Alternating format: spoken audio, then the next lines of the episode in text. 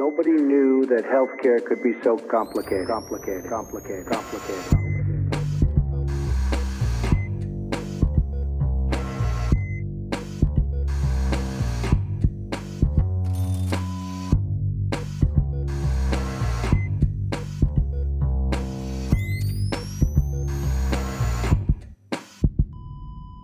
Salut und herzlich willkommen zu Gesundheit macht Politik, Episode 112 mit der Aufnahme am 16.07.2023. Wieder Mikrofon für euch. Ich lasse jetzt diese Ankündigung beiseite, ne? wie der Philipp das immer macht, oder? Wir sind ja nur also, zu zweit, ja. Wir sind nur zu zweit. Wieder Mikrofon für euch. Claudia Czernik. Hallo. Und, und Pascal. Pas oh, genau. ja, jetzt sind wir völlig aus dem Rhythmus, weil genau Philipp im Urlaub ist und nicht unseren tollen Intro sprechen kann. Genau, weiß auch keiner, wie das geht, ne? Schon nee, ich, nee, nee, 100, über 100 Mal gehört, aber muss ich trotzdem ablesen. Na gut. Ja, Claudia, was erwartet uns denn heute? Jetzt sind wir wieder drin. Was erwartet euch heute? Wir haben eine ganze Menge im Petto, weil kurz vor der parlamentarischen Sommerpause noch mal einiges passiert ist. Es gibt einen bunten Blumenstrauß, das sage ich glaube ich auch häufig, ne? Der bunten Blumenstrauß, mhm. aber es ist tatsächlich Schönes auch wahr. genau, es gibt was zum E-Rezept, wie immer natürlich, zur Krankenhausreform. Und dann gibt es jetzt ein paar Gesetze oder Gesetzentwürfe, die neu reingekommen sind, nämlich das Digitalgesetz und das GVSG Gesundheitsversorgungsstärkungsgesetz unter anderem. Und im Interview sprechen wir mal wieder mit Rebecca Bärheide, weil sie einfach so ein Allround-Talent ist und zu allen Themen gefühlt immer sprachfähig ist. Genau, sie arbeitet beim Deutschen Ärzteblatt, hat da die Leitung des Bereichs Gesundheitspolitik.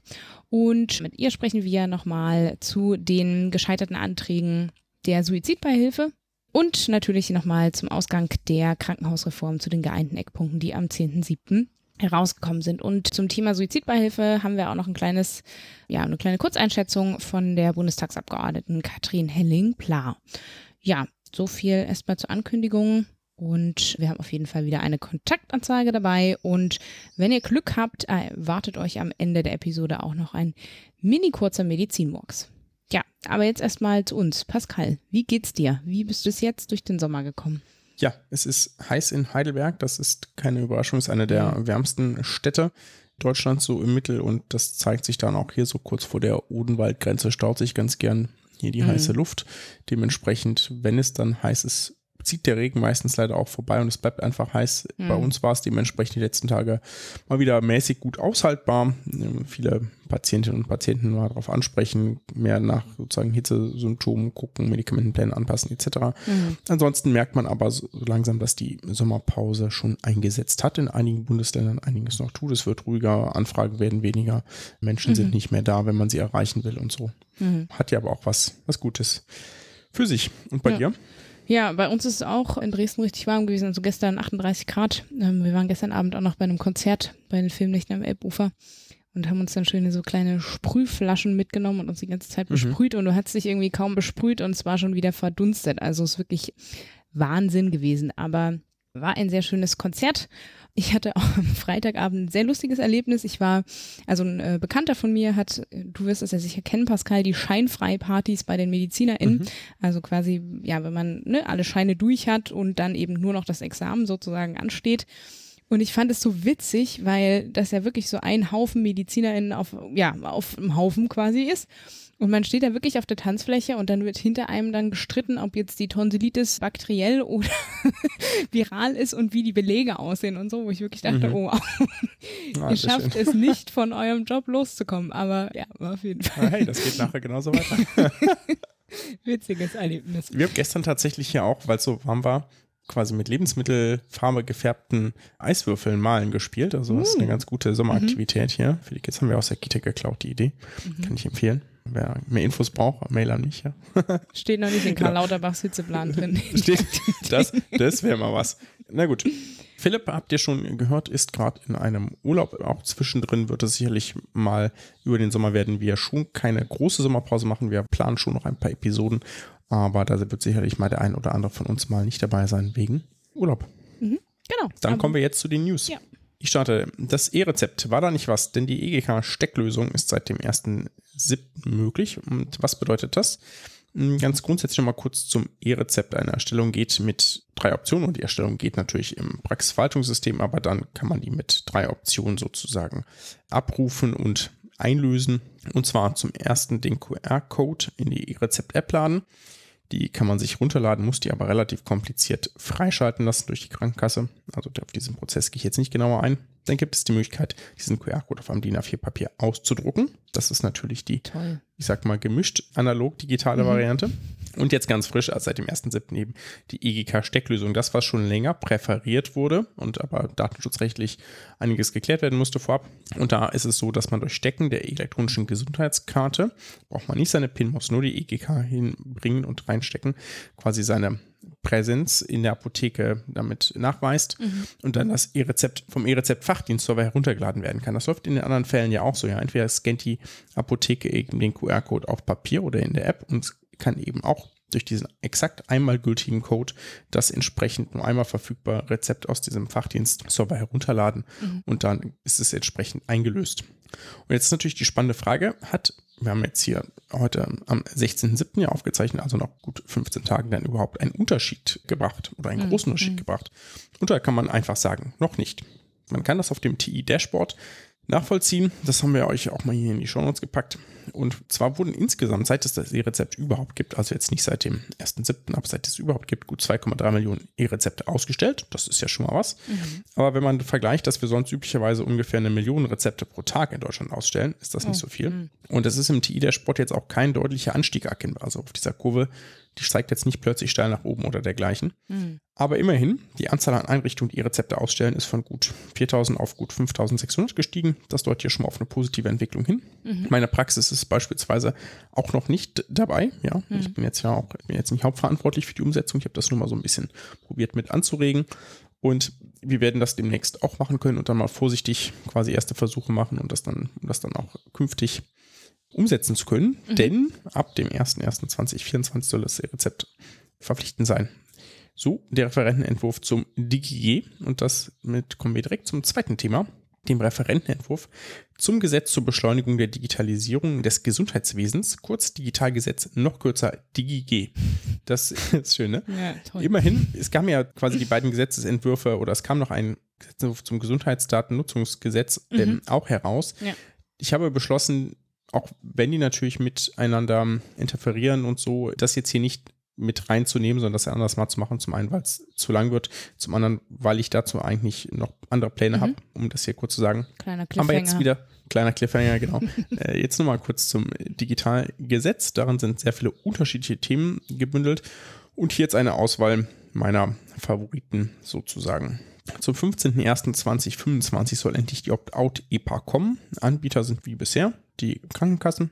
Ausführliche Informationen sollen diese bereitstellen, dass sie es nach, sieht nach einem ordentlichen Paket aus, was die da alles drin aufführen müssen. Das ist sehr detailliert im Gesetz geregelt oder im Entwurf. Das ist ja noch kein Gesetz, da kann sich noch viel daran ändern. Wie wir ja, ja wissen, Widerspruch soll in verschiedenen Formen möglich sein. Soweit, so gut. Und diese Umsetzung wird ganz grob geschätzt 114 Millionen Euro kosten. Wahrscheinlich sie auch ein bisschen mehr. Das ist schon ein ganz schöner Batzen. Und es ist tatsächlich auch die Hoffnung in dem Entwurf vermerkt, dass ab 2026 dann 80 Prozent der gesetzlich Versicherten elektronische Patientenakte auch nutzen. Jetzt zur EPA noch ein paar interessante Punkte oder Punkte, die ich äh, zum Teil auch gut fand. Nämlich zum einen sollen Vertragsärzte, Krankenhäuser etc., auch viele, auch andere sind da noch angesprochen, Dinge, die sich als Informationsobjekt, also wahrscheinlich dann später als MIO, also strukturiert speichern lassen, jetzt kein PDF-Brief, sondern ein strukturierter Brief speichern lassen, sollen das auch in der EPA speichern. Das heißt, dadurch wird es dann, wenn es dann so kommt und dann auch irgendwann mal funktioniert, eine ähm, automatische Befüllung mit neuen Befunden geben. Denn alles, was sich strukturiert speichern lässt, muss dann auch darin gespeichert werden. Das ist schon mal gut, das ist in die Zukunft gedacht. Das heißt, wenn dann irgendwann mal Krankenhausentlassbriefe strukturierte Informationsobjekte wären und man wäre im Krankenhaus und würde entlassen werden, würde diese automatisch auch in der EPA auftauchen, außer eben es gibt irgendetwas, was dagegen spricht. Jetzt natürlich die Frage, was ist denn mit den alten Daten, weil die meisten Patientinnen und Patienten haben ja schon eine ganze Menge Daten, die für ihre Behandlung ganz wichtig sind. Und Versicherte haben einen Anspruch darauf, dass ihre Krankenkasse jeweils zehn Dokumente in Papierform entgegennimmt, also zweimal jeweils zehn Dokumente, digitalisiert und speichert. Das ist echt so ein Knaller. Ich Okay. weiß, wer sich das überlegt hat. Jetzt darfst du zweimal mit zehn Dokumenten zu deiner Kasse gehen. Das ist nicht gesagt, wie viele Seiten diese Dokumente haben dürfen, immerhin. Da kannst du Ja, auch schon okay. so einen 15-seitigen Arztbrief mitbringen. Aber also ich meine, natürlich probierst du irgendwie dem Herr zu werden, dass da jetzt nicht jemand einen Aktenordner hinschickt, ja, wie Mhm. das ja dann in Mhm. Hausarztpraxis ist, wenn sich jemand neu vorstellt und jetzt so der Worst Case kommt, der kommt sich, sich mit so einem Ordner und du wühlst dich dann da erstmal durch. Mhm. Das gibt's ja, naja, zum Glück selten, aber kommt schon mal vor. Also ich weiß gar nicht, ob das so eine sinnvolle Herangehensweise ist. Also natürlich vielleicht für die, wo es jetzt niemanden gibt, der das sonst irgendwie einpflegen würde aus verschiedenen Gründen. Hm. Aber ich weiß, also auch die Krankenkassen haben da ja wahrscheinlich richtig Bock drauf, ja, auf diese Aufgabe. Ja, Stelle ich mir das vor. Kannst ja eigentlich hast du dazu? neue Leute einstellen, die dann das entgegennehmen. Aber müssen die, müssen die Personen in Persona vor oder können die es einfach auch verschicken? Nee, das ist, glaube ich, in, tatsächlich, wenn ich das richtig gelesen habe, in Papierform gedacht. Ich hatte nämlich auch schon kurz Sorge, dass dann die Leute ihre ähm, Das Fax wieder Arztbriefe- rausholt. N- Na, noch schlimmer, das beim Handy abfotografieren und unverschlüsselt per E-Mail dann an ihre Krankenkasse Hm. schicken und der weiß, wie viele Daten irgendwie durchs Netz geistern. Ja, Hm, das war so hm. ein bisschen meine Sorge, dass das, dann wird sonst wo was abgefangen und dann haben wir den ersten Datenschutzskandal aufgrund dieser Opt-out-EPA, ohne dass die überhaupt eingeführt Hm, wurde hm. Sondern ich glaube, das ist tatsächlich in Papierform gedacht. Also tatsächlich hingeschickt, zurückgeschickt, aber allein, dass dann irgendwie die Poststelle da sitzt und jetzt weiß ich nicht, bei 5 Millionen Versicherten oder so, Na, ich stelle mir gerade vor, dass man dann Naja. so, ein, so ein Pavillon so draußen davor installiert. Genau, dann jemand mit einem Scanner sitzt und dann schön alles eingescannt. Ja, also die, die studentischen gespannt. Hilfskräfte, Jobs Ja. werden aus. Na gut, lassen wir das lästern hier. Das rechte Management, das sieht schlimm aus. Das wird kompliziert. Ich verlinke dazu nur einen Tweet, der sich da mit ein bisschen ausführlicher auseinandergesetzt hat, wo ihr Mhm. einmal reinschauen könnt. Die EPA kommt also in manchen Dingen deutlich langsamer, als sich vielleicht manche erhofft haben. Erstmal dann nur mit Notfalldaten und digitalem Medikationsprozess geplant. Ich bin da ja in dieser Weiterentwicklung etwas involviert und kann daher schon nachvollziehen, warum es so viel Zeit braucht. Andererseits, ganz ehrlich, hätte man das natürlich vor, weiß ich nicht, acht Jahren angehen können und müssen und dann wäre man jetzt eben bei dem Stand, dass man das schon hat und bestimmte die Anwendung weiterentwickelt. Aber Mhm. nun gut, so war es da eben damals nicht. Und jetzt müssen wir halt entsprechend die noch ein bisschen Zeit investieren, damit es dann auch gut und gründlich wird. Mhm. Das E-Rezept hatten wir schon gesagt, ab 2024. Und das E-Rezept soll künftig auch in Krankenkassen-Apps möglich sein. Also nicht nur in der E-Rezept-App, sondern eben auch, weiß ich nicht, in deiner, ohne jetzt hier Namen nennen zu wollen, in einer grünen oder blauen oder sonst was farbigen Krankenkassen-App. Dann gibt es noch zwei Punkte, die ich kurz erwähnen wollte, von denen ich mir noch nicht ganz sicher bin, wie ich die so finde. Videosprechstunden sollen nicht mehr auf 30 Prozent des Sprechstundenvolumens begrenzt sein, sondern quasi auch 100 Prozent möglich sein. Das kann natürlich bedeuten, dass es dann so reine Callcenter-Praxen Mhm. gibt quasi, ja, um Mhm. das jetzt so ein bisschen defetistisch zu formulieren. Andererseits, also was ich grundsätzlich eher nicht so gut heißen würde, andererseits sehe ich jetzt auch nicht was ganz was dagegen spricht, so, also abgesehen von dieser dezidiert Haushaltsperspektive, Hm. wenn es für bestimmte Beratungsanlässe sowas eben rein digital geben kann. Ja, Mhm. da bin ich so ein bisschen zwiegespalten, wie ich das finden soll, weil in der Praxis brauchst du natürlich auch diese geringfügigen Beratungsanlässe, um irgendwie ein gutes finanzielles Auskommen zu haben zwischen den komplizierten Fällen und leichten Fällen sozusagen. Hm. Ja, aber das ist ja eigentlich nicht das Problem der Digitalisierung, ja, Mhm. der Patientinnen und Patienten. Also dementsprechend, da weiß ich noch nicht genau, was ich davon halten soll. Das, naja, mal Mhm. schauen, ob das überhaupt denn tatsächlich genauso kommt oder eben Mhm. nicht. Und dann noch eine Kleinigkeit, ein Vergütungsanspruch entfällt für digitale Gesundheitsanwendungen, wenn Patienten innerhalb der ersten zwei Wochen angeben, dass sie die Diga doch nicht nutzen. Mhm. Das ist natürlich irgendwie nachvollziehbar, ne? so eine Art Pay-for-Performance-Element da drin, ja, weil warum sollen wir für eine teure Diga 300, 500 Euro zahlen, Mhm. wenn die gar nicht genutzt wird in den drei Monaten, sondern der Patient sagt, ah, ich habe mir die angeschaut und runtergeladen und nee, fand ich doch kacke und habe die jetzt gar nicht genutzt. Mhm. Andererseits, also kann ich das da nachvollziehen, andererseits ist es natürlich mit einem Medikament genauso. Ich kann den auch was für 180 Euro verordnen oder für 380 Euro und der Patient nutzt das nicht. Also löst es vielleicht sogar ein, hat es zu Hause, weil er will mich Mhm. ja nicht enttäuschen. Aber genommen hat das trotzdem nicht. Ja, also auch das kann ja genauso gut passieren. Nur weil ich es viel besser nachvollziehen kann bei einer Liga, ist es ja nicht, also da ich ja sonst auch ganz gerne für plädiere, die entsprechende analog zu behandeln, als eine entsprechende Therapieoption, müsste ich eigentlich auch konsequenterweise dagegen sein, da die Vergütung der entsprechend einzuschränken. Das war Mhm. viel zum Digitalgesetz. Es Ja, aber vielleicht, wenn noch ich dazu noch einen. Satz äh, sagen kann, Ja, ich meine, bitte. die Frage wäre ja dann auch, warum nutzt das nicht? Ne? Also das fände ich ja auch wichtig, dann eben zu erfassen, nicht nur das Knöpfchen zu drücken und zu sagen, äh, habe ich nicht genutzt, sondern dann wäre ja auch wichtig Mhm. zu wissen, warum denn nicht? Ne? Also welche, welche Gründe sprechen denn dagegen? Das wäre ja auch dann nochmal für dich irgendwie als behandelnder Arzt wichtig zu wissen, ob du dann vielleicht nochmal was anderes verschreibst oder wie du dann Ja. damit umgehst. Aber ich meine, klaro, das ist natürlich, pff, ja, also für was zu bezahlen, was dann nicht benutzt wird, schwierig. Und wenn man da die, technisch die Möglichkeit hat, und es ist ja vielleicht auch nochmal so eine andere, also wenn ich als Patient dann auch nach zwei Wochen mich quasi entscheiden muss, also ich weiß nicht, wie das dann technisch geregelt wird, ne? Zu sagen, Mhm. ich, ich setze das Häkchen nicht genutzt, dann wird's wieder gelöscht oder so. ne? Also finde ich, hängt auch immer noch mal zusammen, wie es dann in Gänze technisch umgesetzt wird. Aber Mhm. ja, gut, ich meine, die Patientin oder der Patient zahlt ja nichts, ne? Dem kann es ja eigentlich dann egal sein, aber das wäre Ja. schon wichtig zu wissen. Gut, dann zur Krankenhausreform, wie immer, ist ja hier so ein Dauerbrenner-Thema. Aber wir haben jetzt endlich finale Eckpunkte seit dem 10.7., obwohl final, äh, ja, also sind in dem Sinne erstmal final, sind öffentlich. Der Link ist auch in den Shownotes. Aber ja, noch nicht so wirklich geeint. Vielleicht nochmal ganz kurz so zur Genese. Es gab am 29.06. nochmal die ja vermeintlich letzte Bund-Länder-Arbeitsgruppe und da sollte ja eigentlich schon was veröffentlicht werden. Da konnte man sich dann aber nicht einigen. Dann wurde ja während der Gesundheitsministerkonferenz die dann in der Woche zuvor war, also am 5. und 6.7. auch nochmal viel darüber diskutiert. Laut Aussage von Karl Lauterbach war da zu viel Sozialprogramm, als dass sie sich dort einigen konnten. Aber ja, es wäre auch so quasi nicht so richtig möglich gewesen, sich da zu einigen. Deswegen gab es diesen Sondertermin jetzt, wo auch nochmal Bundestagsfraktionsmitglieder mit dabei waren, am 10.7. und tatsächlich jetzt diese finale Version der Eckpunkte vorliegt, wurde sozusagen abgesegnet mit einer Enthaltung von Schleswig-Holstein und einem Nein einer Gegenstimme von Bayern. Ansonsten haben alle zugestimmt.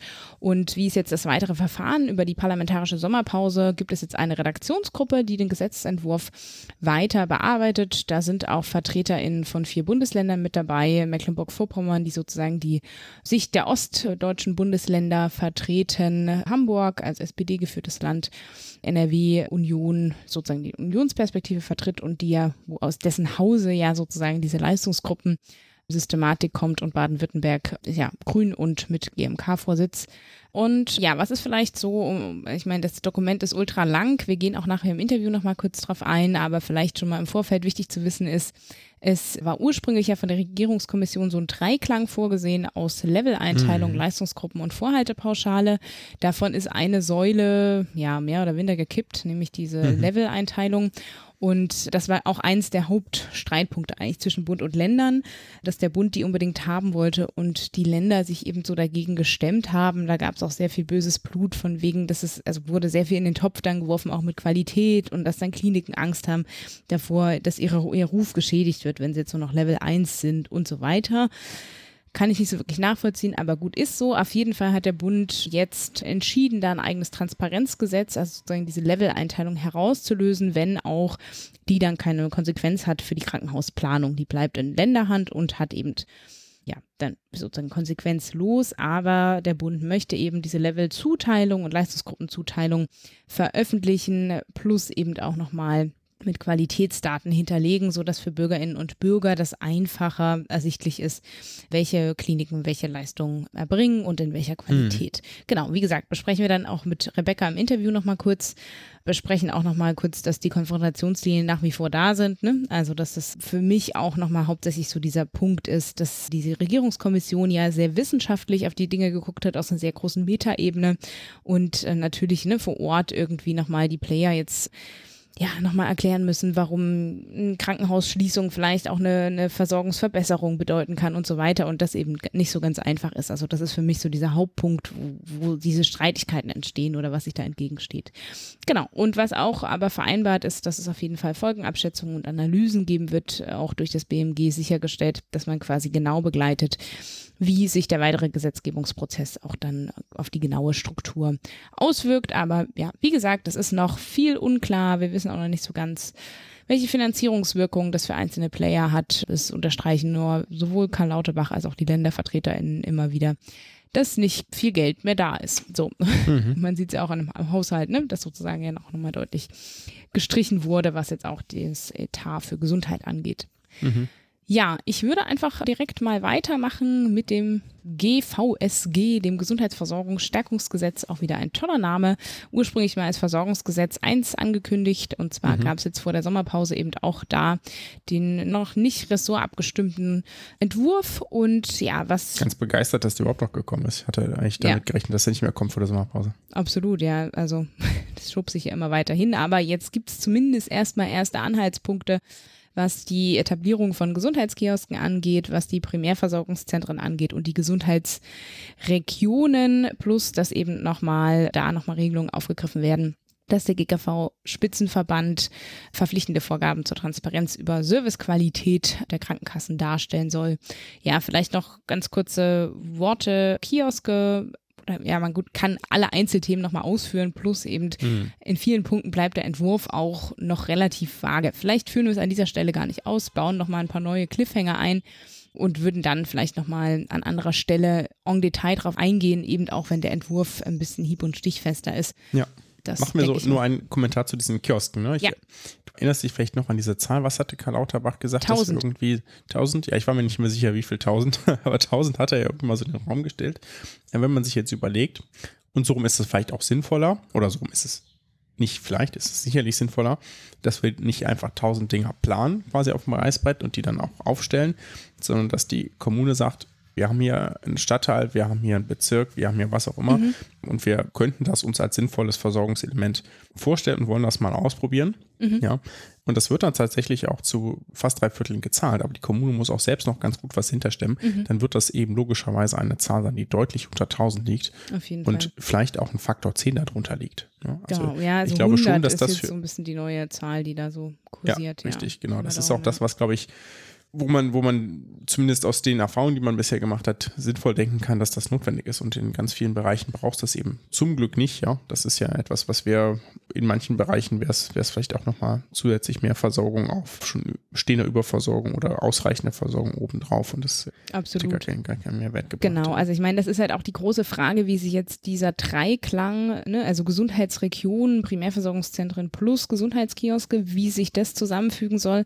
Und dann darf man ja auch nicht verkennen, die Krankenhausreform mit den Level 1 E-Kliniken, die jetzt nicht mehr Level 1 E-Kliniken heißen dürfen, sondern sektorenübergreifende Versorger, die sind ja auch nochmal sozusagen, also dürfen jetzt laut den aktuellen Eckpunkten ja auch regionale Gesundheitszentren sein, wie auch immer. Also da soll ja auch ja die sektorenübergreifende Versorgung nochmal mehr mitgedacht werden. Das heißt auch ambulante Angebote stattfinden. Und da ist natürlich jetzt, also ich bin echt mal gespannt, wie das dann alles ineinander greift und ob man da mhm. wirklich gut auch die, die Zuständigkeiten, die, die Kommunikation, die Koordination gut abgrenzen kann. Genau, ja, und dann gibt es ja noch die so direkt, tausend ne, Finanzierungslogiken dahinter und so. Also ich, ich sehe es irgendwie noch nicht so ganz und gucken wir mal, ob es dann am Ende mehr Verwirrung ist als jetzt, aber zumindest ist ja das Ansinnen, finde ich, von dem GVSG ist ja ein gutes. Wie man es jetzt nicht löst, werden wir mal sehen.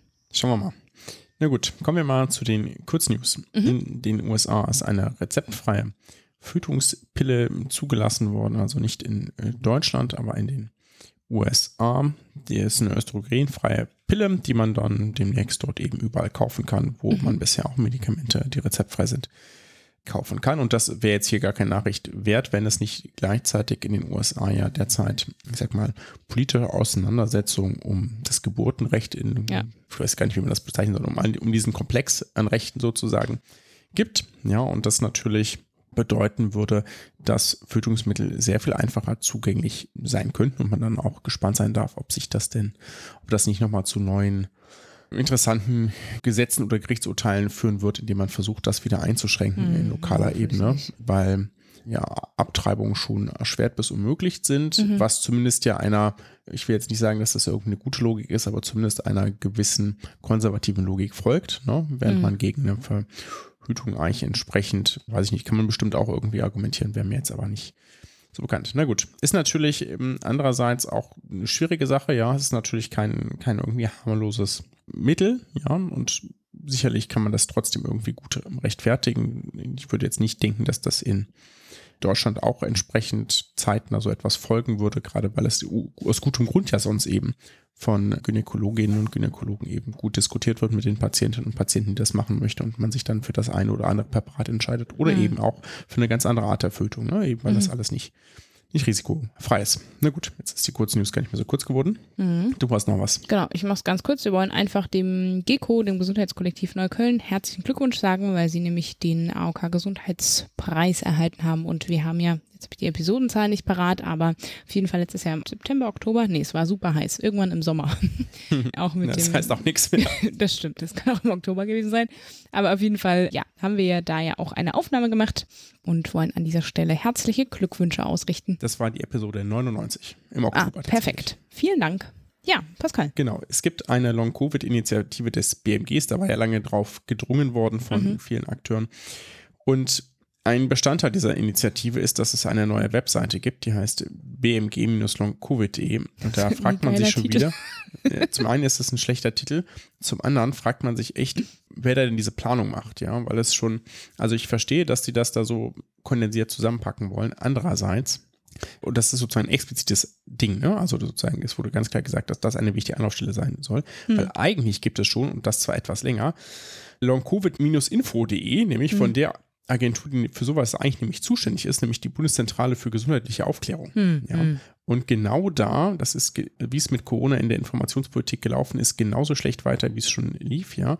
Warum ist das nicht ein Unterteil von der Long-Covid-Info-Seite? Ja, und dann hm, packt man hm. da eben auch Sachen drunter, weil genau diese Informationen wie, was ist Long-Covid, wen betrifft es, wie gehen wir damit um? Ja, auch diese Informationen finden sich natürlich auf long-covid-info.de und da fragt man sich echt, ob die nicht zusammenarbeiten oder ob das BMG nicht weiß, was die BZGR macht. Ist ja immerhin ihre untergeordnete Behörde, könnte man schon wissen, was die tun. Es ist ähm, echt äh, zum Verzweifeln. Tatsächlich möchte ich hier diesen Dreiklang noch abschließen. Es gibt noch mehr Seiten, ich weiß, aber ich möchte noch hinweisen auf longcoviddeutschland.org, wird alles zusammengeschrieben, ist eine Webseite, ich glaube, von, naja, quasi so Interessensverbänden, ist jetzt vielleicht ein bisschen übertrieben von der betroffenen Initiative, passt vielleicht am besten. Hm. Die ist tatsächlich ganz interessant, auch jetzt für ärztliche Kolleginnen und Kollegen oder andere Gesundheitswesen tätige Kolleginnen und Kollegen, weil man da auch Ambulanzen, Sprechstunden, Selbsthilfegruppen etc. findet mhm. da drauf. Also jetzt neben den Infos zu, wie man es bandet etc., das findet man auch überall anders. Aber diese Übersicht, wo es welche Sprechstunden gibt, wo man sich noch hinwenden könnte in der eigenen Region etc., das ist schon manchmal ganz hilfreich und ganz interessant.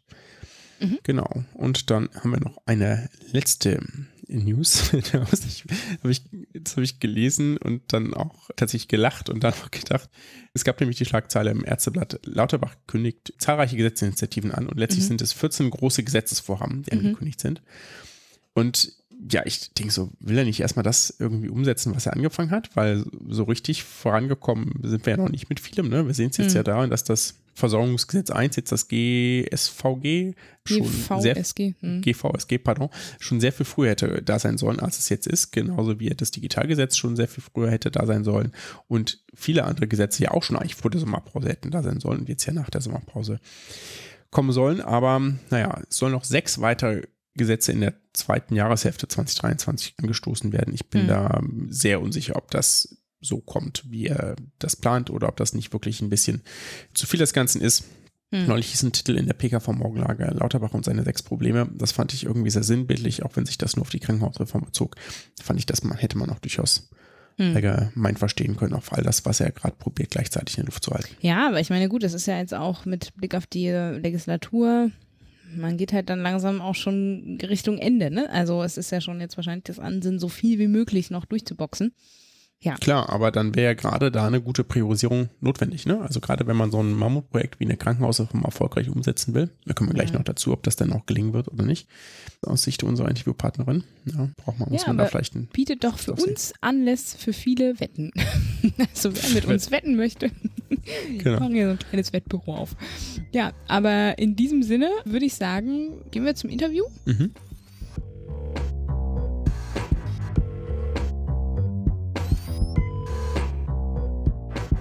Hallo Rebecca, schön, dass du schon oder mal wieder für uns Zeit hast, wobei das ja eigentlich deiner Wette mit Philipp aus der Episode 110 zu verdanken ist. Wir wollen einmal kurz mit dir über die gesundheitspolitische Sommergesetzgebung, so habe ich es jetzt mal genannt, sprechen. Vor der parlamentarischen Sommerpause ging es ja wie so oft politisch nochmal hoch her.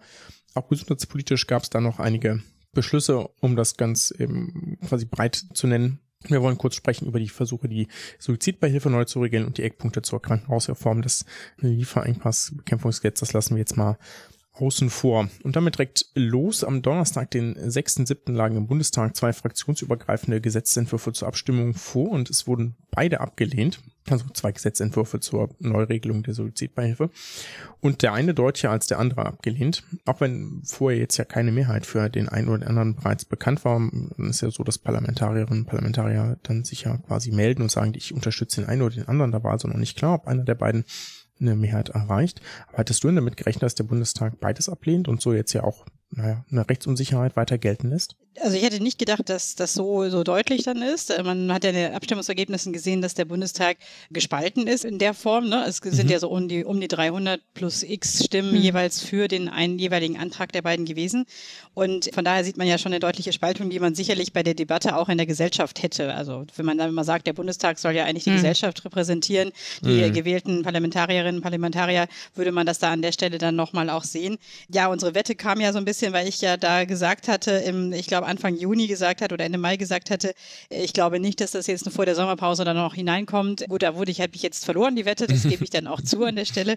Aber ich glaube, der Grund, warum ich damals so pessimistisch war, ist vielleicht auch der Grund, warum es jetzt so in der Form ja gescheitert ist an der Stelle, so ein langer Prozess auch, weil es einfach dann nachher doch zu schnell war. Und man muss sich mal überlegen, also insgesamt Parlamentarier beschäftigen sich, da gibt es dann eine kleine, eine Gruppe von so 30, 40 Leuten, die sich mit Gesundheitspolitik sehr intensiv beschäftigen, mhm. Aber alle anderen rund 650 50 Menschen eben nicht. Und die mussten sich jetzt innerhalb von, also noch zusätzlich zu all diesen anderen Themen, die in dieser letzten Parlamentswoche, und man ist ja jetzt nicht unser Thema hier, aber dieses Gebäudeenergiegesetz haben ja dann, oder dieser Heizungsgesetz, wie man es nennen möchte, haben ja dann doch sehr viele Leute umgetrieben und mhm. war ja auch einiges dort passiert. Wenn man dann in so einer ganzen Gemengelage und das kurz vor den Sommerferien sozusagen dann noch dieses sehr komplexe und sehr kontroverse und auch emotionale Thema angeht, weil eben schnell am Donnerstagvormittag mhm. für drei Stunden dann da auf ansetzt am Bundestag, dann kann sowas ja eigentlich nur nicht funktionieren. Also deshalb hatte ich damals eben schon gedacht, eigentlich, deshalb habe ich auch gewettet an der Stelle, gesagt, dass das eigentlich nicht funktionieren kann. Mhm. Es ist halt jetzt schade, weil eben diese Rechtsunsicherheit dann ist, wie ihr gesagt habt. Also es ist halt jetzt schon weiterhin erlaubt, dass es eine passive und indirekte Sterbehilfe möglich ist und auch der assistierte Suizid ist weiterhin in der Form da möglich, was ja eigentlich mal auch laut äh, der Berufsordnung der Landesärztekammer nicht für Ärztinnen und Ärzte erlaubt war, was ja dann auch mal aufgehoben wurde bei einem Ärztetag, beziehungsweise eine Gewissensentscheidung ist jetzt für jede Ärztin, für jeden Arzt in der Form für die jeweiligen Patientinnen und Patienten aktiv zu werden. Aber trotzdem muss es halt ja eine gesetzliche Regelung geben. Das hat das Bundesverfassungsgericht ja gesagt. Und ja, deshalb finde ich das Verfahren jetzt eigentlich schade, weil wir hatten hier auch in der Redaktion dann gesprochen, als hm. es hieß, Moment, das wird jetzt in die dritte hm. Lesung gegeben. Also es wird wirklich entschieden an dem Tag. Äh, wo waren denn dann die ganzen Anhörungen zwischendrin? Hm. Und ich glaube, das fehlte sicherlich auch vielen Abgeordneten, dass man eben nochmal eine Expertenanhörung macht. Also jetzt nicht nur die Stellungnahmen liest, liest, sondern eben tatsächlich auch nochmal Fragen stellen kann als Abgeordneter. Ja, jetzt gibt's da ja so ein bisschen zwei Meinungen zu, ja, zum, also auch das, was die primär die diesen Gesetzentwürfe erstellt haben, auch gesagt haben, eigentlich gab es ja genug Zeit, sich damit zu beschäftigen. So rein formal, ne? Die Entscheidung des Bundesverfassungsgerichts ist drei Jahre her. Auch die Gesetzentwürfe sind jetzt nicht irgendwie letzte Woche erst oder vorletzte Woche erst im Bundestag gelandet, sondern bestehen schon länger. Meinst du denn, auch weil das ja einige Verbände tatsächlich gefordert hatten, dass es zuträglicher gewesen wäre, die Entscheidung zu verschieben oder hätte das dann dazu geführt, dass man sich da auch dann erst kurz davor mit beschäftigt hätte?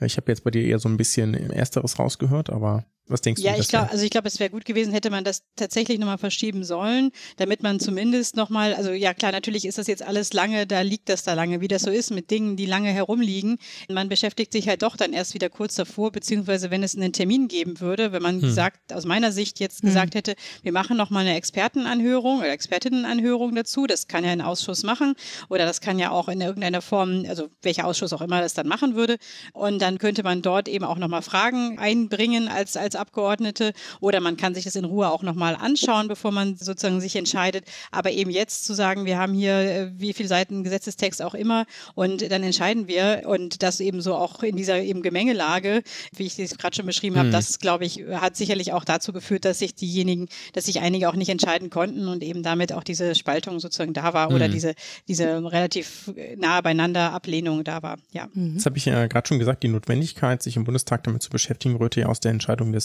Bundesverfassungsgericht vom Februar 2020 her, die das damals bestehende Verbot der geschäftsmäßigen Suizidbeihilfe gekippt hatte.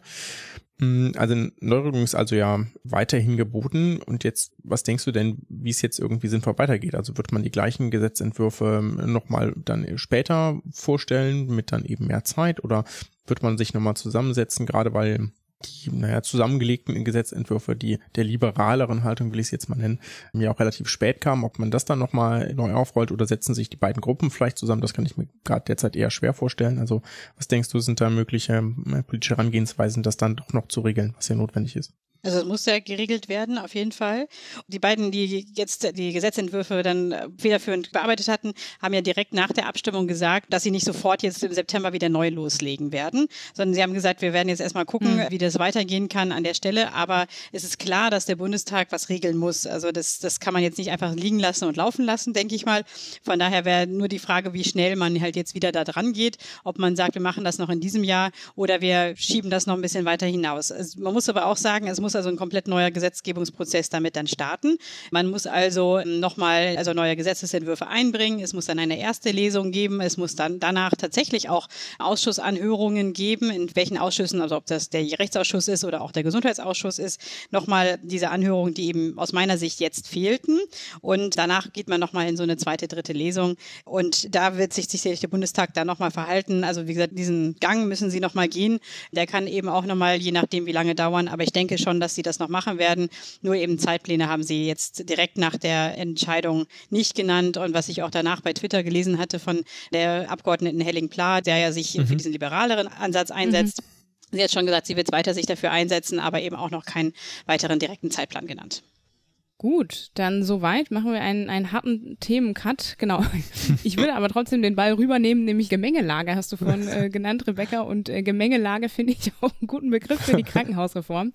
Am Montag gab es ja jetzt nach einem ungefähr ja, halben Jahr Debatte, also die Empfehlung der Regierungskommission kam ja am 6. Dezember raus, äh, nun endlich ein geeintes Eckpunktepapier, wobei ich geeint wirklich äh, in Gänsefüßen stellen würde denn es sind ja wirklich noch viele Punkte offen. Über die Sommerpause soll ja jetzt daraus ein Gesetzentwurf gegossen werden und Rebecca, du hast ja am Dienstag direkt den Krankenhausgipfel Spezial der DKG moderiert.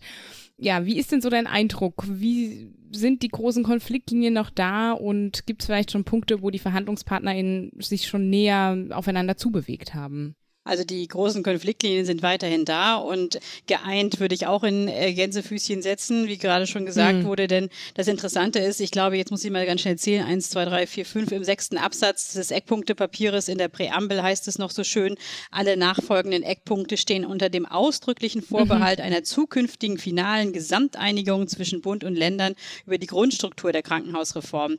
Also ich finde, dieser Satz, der ist sehr, sehr zentral. Das heißt, man hat sich jetzt erstmal auf ein knapp 15-seitiges Papier Äh, geeinigt und will daran eben weiterarbeiten in der Sommerpause, wie auch immer man das macht, mit vier Bundesländern, Bundestagsfraktionen, drei Stück und dem Bundesgesundheitsministerium. Aber gut, mhm. die werden sich darauf, haben da sicherlich auch schon Arbeitsformen gefunden miteinander. Die Konfliktlinien sind weiterhin da und da geht es natürlich, zum einen sagen zwar alle, es ist wichtig, dass es eine Krankenhausreform geben muss, denn viele Länder, mhm. Bundesländer wissen schon auch, dass es Schwierigkeiten gibt. Aber wie gesagt, der Weg dahin ist immer schwierig und bislang war einfach der Weg immer geübt, dass es mehr Geld vom Bund gab. Also dass man, mhm. das hat man hat ja schon 2015 unter dem Gesundheitsminister Hermann Gröhe, die Älteren werden sich vielleicht erinnern, das auch schon mal geübt, dass man eben mit Ländern und Bundestagsfraktionen und dem Bund eine Krankenhausgesetzgebung auf den Weg bringt, wo es mehr um mehr Qualität ging. Damals konnte man aber eben auch noch ein bisschen Geld verteilen und das will oder kann Lauterbach ja in diesem Fall nicht. Und oder sagt mhm. er, dass er das nicht kann oder die Haushaltslage gibt das nicht her. Und von daher muss man sich also tatsächlich jetzt einigen, ohne dass es da eine große Gießkanne Geld für was auch immer gibt dann für diesen Umbau. Und das ist, glaube ich, der große Punkt auch, dass ab 2024 dann, wenn die Reform in Kraft treten soll, aber eben noch nicht greift, weil das wird so zwei Jahre brauchen, mhm. bis es so finanzrelevant wirklich wird, dass in diesen zwei Jahren wahrscheinlich eben Kliniken pleite gehen werden, von denen man das auch noch nicht ahnt und vielleicht auch welche, die man auch braucht an der Stelle an, äh, für die regionale Versorgung. Und ich glaube, das wird der große weitere Streitpunkt sein, woher kommt Geld für die in der Zeit, in der das passieren kann in diesen zwei zwei Jahren. Und dann geht es natürlich um ganz viele andere Sachen, dass die Länder sagen halt weiterhin, die Planung vor Ort, das ist unsere eigene Sache und da darf der Bund nicht hineinregieren. Und da hat der Bund es ja versucht über Qualität, das hat sie eben 2015 unter Gröhe auch schon mal probiert, dass der Bund sagt, wir geben Qualitätskriterien vor, die ihr, liebe Länder, dann auch erfüllen müsst in eurer Krankenhausplanung. Und da haben sich damals schon die Länder und dieses Mal eben auch ganz viele Ausnahmesituationen hineingeführt, so dass man sagt, Ausnahme, Ausnahme, Ausnahme, weil es braucht eben vor Ort doch noch andere Strukturen und man könne eben Patientinnen und Patienten oder Bürgerinnen und Bürgern nicht zumuten, 20 Minuten länger zu fahren, um eben eine sehr gute Darmkrebsoperation zu bekommen oder, oder ähnliches. Und das ist, glaube ich, weiterhin eine Schwierigkeit. Man ist sich also einig inzwischen schon von diesen Leistungsgruppen, die es da geben soll. Also das heißt, man definiert, jetzt sind es 64, glaube ich, plus fünf weitere, also so 69 Leistungsgruppen, nach denen dann Krankenhäuser zugeteilt werden, was sie machen dürfen. Und die werden eben auch mit Qualität dann hinterlegt. All das ist aber nur bisher theoretisch da und praktisch muss das alles in diesem Gesetz gefasst werden. Und da bin ich mal sehr gespannt, wie sich die drei Partner da an der Stelle einigen wollen, wie sie Qualität, also wie Politik Qualität definieren will. Weil bisher war das ja so, dass Qualität dann der gemeinsame Bundesausschuss definiert hat in, in seinen Gremien, in seinen Arbeitsstrukturen. Aber ja, das soll eben an der Stelle raus, weil das die Länder eben sehr kritisch sehen, was der gemeinsame Bundesausschuss da macht. Mhm. So mal einen groben Überblick zu geben. Man könnte jetzt über ganz viele andere Themen noch sprechen.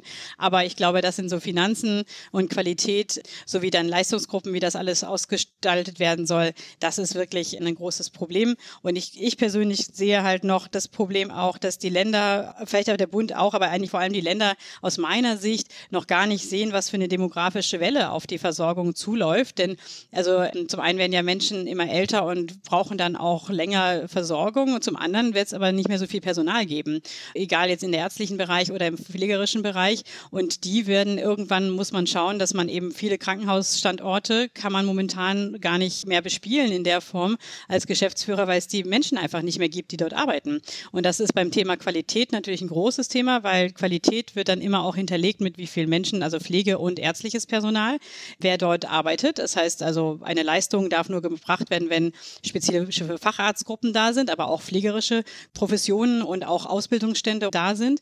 Aber wenn man das nicht mehr hat, dann darf man das nicht mehr anbieten. Und ich glaube, das wird ein ganz großer Punkt sein, dass überhaupt, also dass sich Krankenhausversorgung dann auch zusammenschnürt an einige Stellen nur noch. Und ich glaube, das sehen die Bundesländer an vielen Stellen nicht, noch nicht aus meiner Sicht.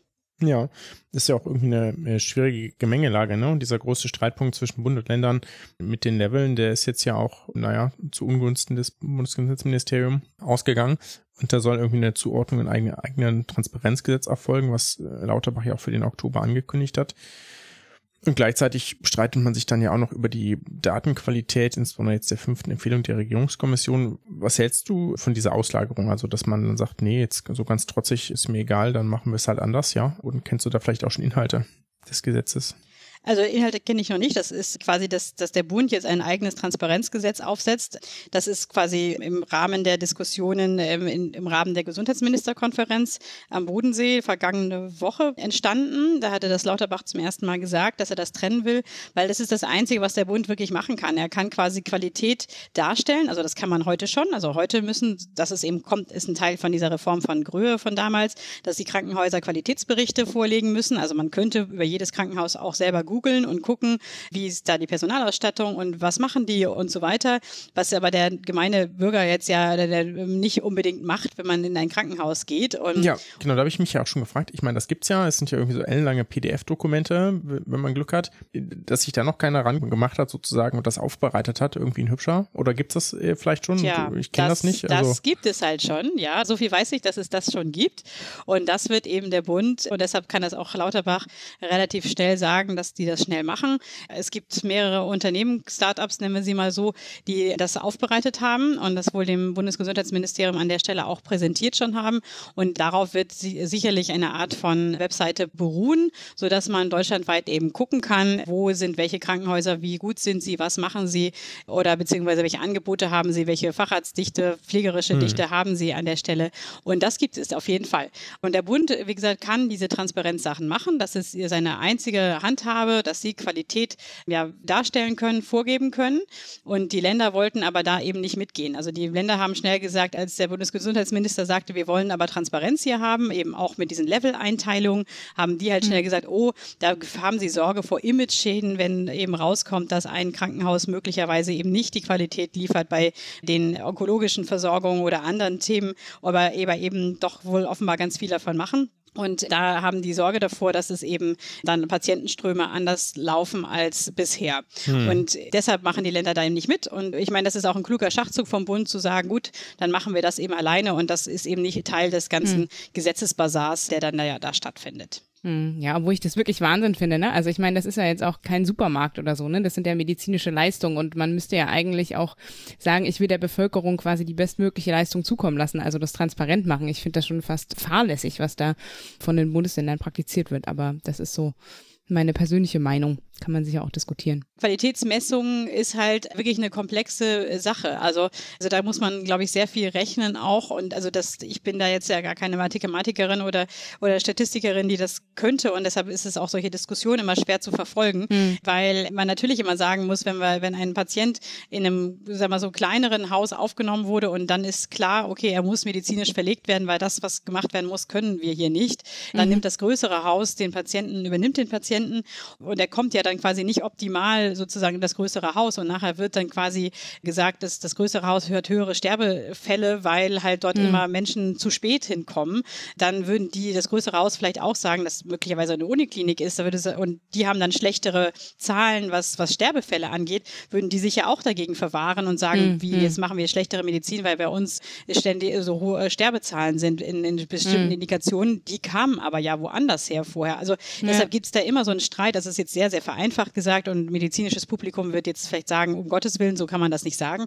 Aber es ist im Endeffekt ist es diese Kette, die da entsteht. Und mhm. deshalb ist es ist, glaube ich, auch hochkomplex, diese Qualitätsparameter richtig zu berechnen, so dass man ja. nachher sagen kann, wer, wer macht was. Also wenn die Uniklinik sofort den Patienten bekommen hätte, hätte, es vielleicht möglicherweise eine bessere Prognose gegeben, beziehungsweise auch ein besseres Outcome an der Stelle. Hm, ich meine, das war, ich weiß nicht, ob ihr das jetzt schon angeschnitten habt, aber das war ja auch großer Streitpunkt nochmal am Dienstag bei dem DKG-Gipfel. Ne? Also das ist ja auch, in der Wissenschaft gibt es da unterschiedliche Auffassungen und auch jetzt, was das, die fünfte Empfehlung der Regierungskommission angeht, ne, ist ja auch die Frage, hat man jetzt die richtigen Parameter hergenommen? Sind die Zahlen der Abrechnungsdaten wirklich die das Abbild der medizinischen Realität, was ja eigentlich relativ klar mit Nein beantwortbar ist.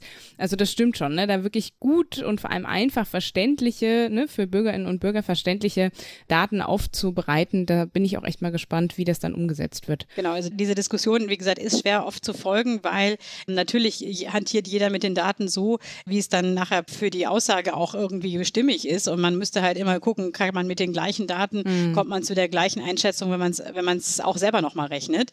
Und das war eben auf dem Podium, mhm. war die Diskussion ja in der Form auch hingehend. Und natürlich ist immer so die Frage, nimmt man Abrechnungsdaten von Krankenkassen, wo sicherlich noch andere Dinge kodiert werden, als nachher die Person hatte. Typisches Beispiel ist wohl die Depression. Ähm, das kann aber vielleicht Pascal noch fast besser sagen, dass man das öfter mal kodiert im Krankenhaus, damit es eben zum Beispiel Patientinnen und Patienten gewisse Schlafmittel bekommen oder ähnliches. Und aber nachher äh, taucht das dann plötzlich dann da auf in Abrechnungsdaten und dann auch in Qualitätsdaten, was aber eigentlich ja nur eine Abrechnungshilfe war und gar mhm. nicht der medizinischen Realität entsprach. Und auch, wie gesagt, bei solchen Sachen muss man eben genau aufpassen. Ich würde jetzt nicht, ich kann jetzt nicht analysieren, was die Regierungskommission an der Stelle gemacht hat, weil da sind ja auch Wissenschaftlerinnen mhm. und Wissenschaftler dabei, die hochdekoriert sind und sicherlich nicht irgendwas aufschreiben, was, was gefällt, sondern eben was auch anhand der Daten möglich ist. Aber wie gesagt, da wird es auch noch einen großen Datenstreit innerhalb der Wissenschaft, innerhalb der verschiedenen Professionen mhm. in der Wissenschaft geben.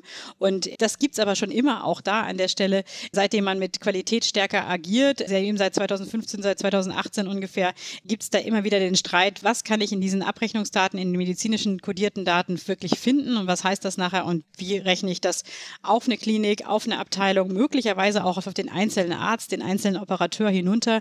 Und das wird an der Stelle mhm. einfach sehr komplex. Da bin ich auch mal gespannt, ob da uns größere Machine Learning-Programme irgendwann besser helfen werden können. Mhm.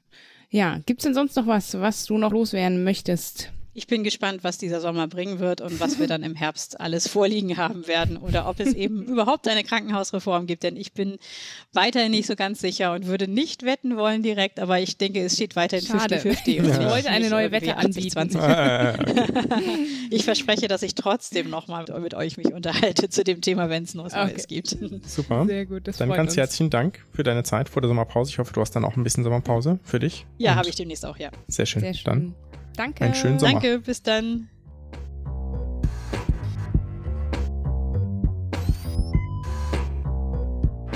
So, das war das Interview mit Rebecca. Wir haben zu dem Themenkomplex Suizidbeihilfe auch dankenswerterweise noch ein Audio-Statement von einer der Initiatoren, einer der beiden Gesetzesentwürfe, und zwar von der FDP-Bundestagsabgeordneten Katrin Hilling klar bekommen dazu, wie sie jetzt den Ausgang sozusagen erlebt hat, dieser Abstimmungsrunde und auch wie es jetzt weitergehen kann, weil das, wie wir es ja auch andeuten, jetzt ja noch eine ungeklärte Rechtslage mhm. sozusagen ist und ja eine entsprechende gute Regelung wünschenswert wäre. Und dazu kommen wir jetzt. Ja, ich glaube, es ist nicht überraschend, dass ich mir einen anderen Ausgang des Gesetzgebungsverfahrens zur Sterbehilfe gewünscht hätte und mir natürlich gewünscht hätte, dass sich eine Mehrheit für unseren Gesetzentwurf entscheidet. Nichtsdestotrotz dürfen wir auch festhalten, dass es keinen neuen Paragraphen 217 gibt jetzt nach Vorbild der schon einmal für verfassungswidrig erklärten Norm, dass es wir verhindern konnten, dass es keine erneute Kriminalisierung von Sterbehilfe gibt. Und das ist natürlich in jedem Fall sehr, sehr wichtig. Man kann auch feststellen, dass sich eine Mehrheit im Deutschen Bundestag gegen eine Erschwerung des Zugangs zum Recht auf selbstbestimmtes Sterben entschieden hat. Natürlich hätte ich mir gewünscht, dass sich die Situation für die Betroffenen noch weiter verbessert und gewünscht, dass sich auch einige Abgeordnete, nachdem ja die Verschärfung der Rechtslage abgelehnt worden ist, doch noch zu unserem Entwurf bekannt hätten und zugestimmt hätten. Nichtsdestotrotz, die Entscheidung gilt es jetzt zu respektieren. Wir bleiben aber natürlich dran. Wir werden uns weiter dafür einsetzen, dass die unbefriedigende Rechtslage für die Betroffenen gelöst wird, dass wir eine liberale Regelung der Sterbehilfe in Deutschland bekommen, die natürlich sowohl auf der einen Seite einem dem Lebensschutz dienendes Schutzkonzept äh, vorsieht, aber auf der anderen Seite eben auch die faktischen Voraussetzungen so setzt, dass Sterbehilfe in Deutschland und der Zugang zum Recht auf selbstbestimmtes Sterben auch ermöglicht wird. Today's doctors, drugs and medical devices truly work medical miracles. But there are some as phony as a $3 bill. Ich habe einen ganz kurzen Medizinmurks mitgebracht, der auch schon sehr lange hier geschrieben ist und einfach nur nicht, nur nicht verarbeitet wurde sozusagen. Und zwar geht es um Interessenkonflikte an medizinischen Fakultäten in Deutschland. Das ist eine Arbeit, die schon lange publiziert ist. Eine Arbeit aus dem September 2020 im BMJ Open. Publiziert unter anderem von Peter Grabitz, Erstautor und auch Sophie Gepp. Ich kenne beide und Sophie war ja auch schon hier im Podcast genau. zu Gast. Ärztinnen stehen immer wieder mal vor Interessenkonflikten. Früher war das Ganze auch noch recht offensichtlich ausgeprägt geprägt mit dem klassischen Pharma-Referenten oder Referentin, der dann zu Besuch in die Praxis oder Krankenhaus war und dann irgendwie schöne Goodies dagelassen hat. Das gibt es heute auch noch, aber etwas weniger. Immerhin dürfen die jetzt keine Kulis oder Ähnliches mehr verschenken. Das ist aber eine Selbstverpflichtung. Und mhm. dementsprechend ist es irgendwie klar, dass, dass das irgendwie ein Interessenkonflikt sein kann und ist. Und dass sowohl deutsche Ärzte als auch Medizinstudierende sich selbst für weniger beeinflussbar durch solche Kontakte halten als ihre Kolleginnen bzw. Kommilitonen. Das ist in Deutschland gut belegt und international mhm. auch und natürlich auch widersprüchlich. Ne? Das ist so, wie sich irgendwie mehr als die Hälfte der deutschen Autofahrer für überdurchschnittlich gut Autofahren mhm. halten. Ne? Das kann halt nicht funktionieren. Genauso kann es irgendwie nicht sein, dass alle anderen irgendwie beeinflussbar sind, nur ich selber nicht. Ja? Mhm. Das ist auch irgendwie ein, ein Paradox, das nicht sein kann. Und ich muss dazu sagen, zumindest in meiner Fakultät zur Zeit meines Studiums sind zum Glück keine Pharma- oder Medizinproduktefirmen unterwegs gewesen.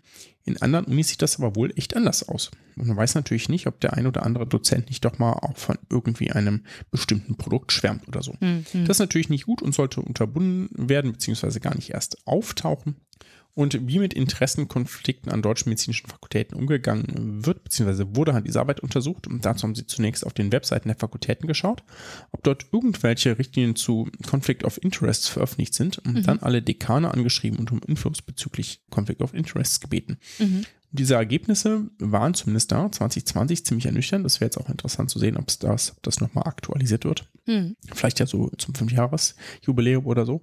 Denn online fand sich nur eine solche Richtlinie, und zwar an der Charité in Berlin. Na gut, mhm. muss ja auch nicht online sein, kann man ja auch quasi intern verwalten. Deswegen haben sie ja alle Dekanate angeschrieben. Und leider antworten damals von damals 38 bestehenden medizinischen Fakultäten nur 16. Das sind na, immerhin 42 Prozent Response Rate. Und davon gaben fünf an, keine entsprechende Richtlinie zu haben. Vier mhm. sandten entsprechendes Material zu. Immerhin ja, wovon sich aber nur drei auf die Unikliniken bezogen und nur eine auch auf die Fakultät. Mhm. Damit sind es also insgesamt nur zwei, die das wirklich aktuell im Blick haben. Dieses Konfliktfeld, was glaube ich tatsächlich gar nicht so gut beleuchtet ist und deswegen, mhm. wie auch einmal hier, aufgreifen wollten in unserem Podcast. Mhm. Genau, die Arbeit ist freilesbar. Der Link ist wie immer in den Show Notes. Dann haben wir noch eine Kontaktanzeige für euch, Juhu. die an für sich beide gar nicht so, also für sich genommen jetzt gar nicht so äh, spannend sind, aber so gut zusammenpassen, dass ich uns die direkt untereinander stand, dass ich dachte, ach, das, das ist schön, das wir hier mal bringen. Ich lese die erste vor. Sie, 59 Jahre alt, 1,68 Meter groß, 58 Kilogramm, bei Berlin im Büro tätig, lese gern, bin natürlich, suche ausgeglichen, Nichtraucher, gern jünger, eher schlank. So, das sind die Voraussetzungen. Und direkt darunter sportlicher Professor Dr. Med, 51, 1,78 Meter. Humorvoll, völlig frei mit attraktiver Entscheidung sucht, begeisterungsfähige, sympathische Partnerin, gerne auch ein wenig älter. Ja, also der offensichtlich sportliche und damit vermutlich auch schlanke Professor, der etwas jünger ist, sucht eine Partnerin, die etwas älter ist und direkt darüber sucht eine Person, die etwas älter ist. Jemand, der irgendwie jünger und eher schlank ist. Also wenn einer der beiden dann irgendwie umzugsfällig ist, dann dürfte das doch eigentlich ein gutes Match sein. Sind immer nicht aus der gleichen Agentur, sonst hätten sie das ja auch direkt matchen können. Stimmt, das wäre eigentlich eine gute Frage, ne? ob im Hintergrund da schon gematcht wird. Die Inserate. die Inserate machen sie ja vielleicht ihr eigenes Geschäft kaputt. Also. Hm, na gut, stimmt. schon erst die Anzeige, erst die Anzeige online schalten lassen, ja. Ja, gut. Dann sind wir durch soweit. Bedanken uns fürs Zuhören. Hoffen, ihr kommt gut durch den Sommer. Ordentlich an die Hydration denken. Trinken, trinken, trinken und Sonnencreme benutzen. Aber das wisst ihr sicher selber am besten. Und wir freuen uns natürlich immer über Feedback, über Bewertungen auf der Plattform eures Vertrauens, über Sternchen, über Zuschriften. Wie auch immer, jeglicher Art. Wir wünschen euch einen wunderbaren Sommer und ihr werdet sicher, wie schon angesprochen, machen wir keine ewig lange Sommerpause. Und ja, bleibt gesund, macht gesund. Nobody knew that healthcare could be so complicated, complicated, complicated, complicated.